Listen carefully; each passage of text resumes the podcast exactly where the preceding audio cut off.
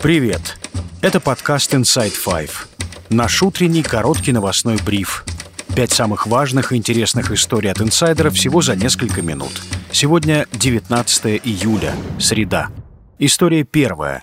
Глава Минздрава Михаил Мурашко призвал женщин рожать как можно раньше, а не заниматься получением образования и построением карьеры. Такое заявление чиновник сделал на заседании Госдумы. Совершенно порочная практика, которая сформировалась в обществе. Когда сформировалось убеждение, что женщина должна там, получить образование, дальше сделать карьеру, потом материальную базу себе обеспечить, и только после этого уже, так сказать, подходя к такому сложному возрасту репродуктивному, озаботиться о деторождении. Что в результате получается? Потом возникает дополнительная проблема в виде бесплодия, невынашивания и многих других проблем. Поэтому ситуация должна в корне пересматриваться. По мнению Мурашко, это должны объяснять девочкам со школьной скамьи, а также заниматься подобной пропагандой среди молодых женщин на госуслугах.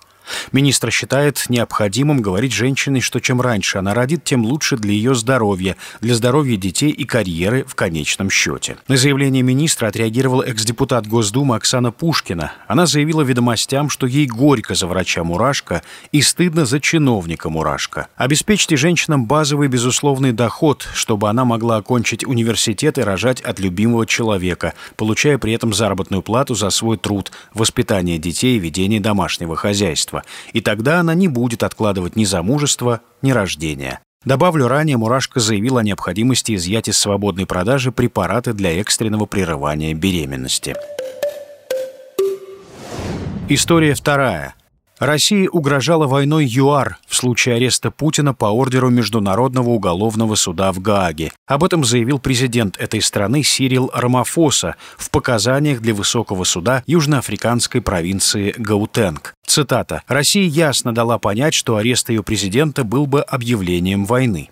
Рамафоса также сообщил, что вел переговоры по этому поводу с судом. Президент ЮАР требовал, чтобы документы оставались конфиденциальными, однако суд решил иначе. Ранее главная оппозиционная партия ЮАР «Демократический альянс» потребовала арестовать президента России по ордеру МУС, когда тот прибудет в страну на саммит БРИКС. Прокуратура страны также считает, что правительство должно задержать Владимира Путина для выдачи в Гаагу. В январе Южноафриканская республика пригласила Путина на встречу лидеров стран БРИКС, в которую входит Бразилия, Бразилия, Россия, Индия, Китай и ЮАР. Саммит должен пройти в конце августа в Йоханнесбурге. В марте Международный уголовный суд в Гааге выдал ордер на арест Путина. Его считают причастным к незаконной передаче детей из оккупированных районов Украины в Россию. ЮАР подписала римский статут, то есть обязана выполнять решение Гаагского трибунала. Власти республики пытаются придумать способ не арестовывать Путина, при этом не выходить из римского статута. Одной из идей был перенос саммита в Китай. Издание «Санди Таймс» сообщало, что власти ЮАР просили Путина и вовсе не приезжать на саммит БРИКС. История третья. На экс-полковника ГРУ Владимира Квачкова завели дело о дискредитации армии. Как сообщил сам Квачков коммерсанту, административный материал поступил в отдел МВД по Тверскому району Москвы. Его составили после обращения некоего гражданина. Владимир Квачков считает, что дискредитацией вооруженных сил могли посчитать обращение Общероссийского офицерского собрания, в котором он и его соратники критикуют действия политического руководства страны. Отказ Путина в условиях смертельной опасности обратиться к народу и армии с призывом к Отечественной войне подвел моральную и политическую черту под его государственной деятельностью. После такого послания от него ждать больше нечего. Ни он сам не встанет грудью на защиту Отечества, ни страну огромную не поднимет на смертный бой. Продолжение политической жизни Путина означает физическую смерть русскому миру от национального удушья.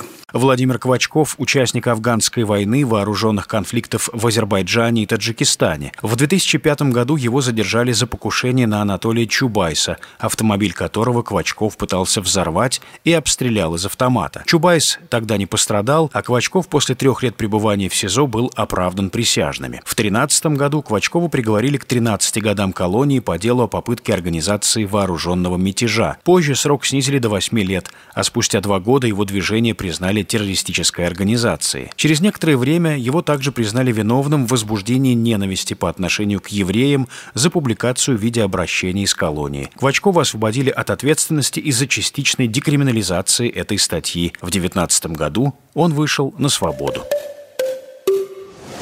История четвертая.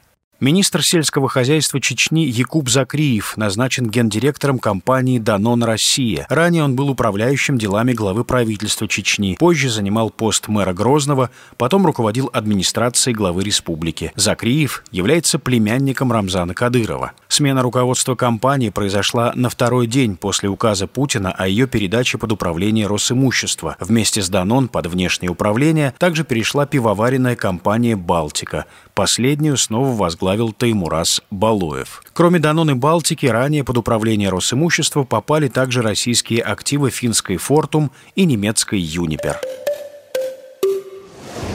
История пятая. В Москве во время грозы заклинило самое большое колесо обозрения в Европе. Это произошло после удара молнии. Чтобы спустить посетителей, колесо пришлось докручивать в ручном режиме. Никто из пассажиров не пострадал. В сентябре прошлого года колесо обозрения высотой 140 метров закрыли для посетителей спустя день после того, как его торжественно открыл Владимир Путин. Москвичи уже жаловались, что колесо несколько раз останавливалось еще в первый день работы, и люди зависали на высоте. Во вторник на Москву обрушился начался сильный ливень с грозой, выпало около четверти месячной нормы осадков. Было подтоплено более двух десятков улиц в разных районах города. Ветер повалил десятки деревьев, есть поврежденные автомобили. И это все на сегодня. Это был подкаст Inside Five.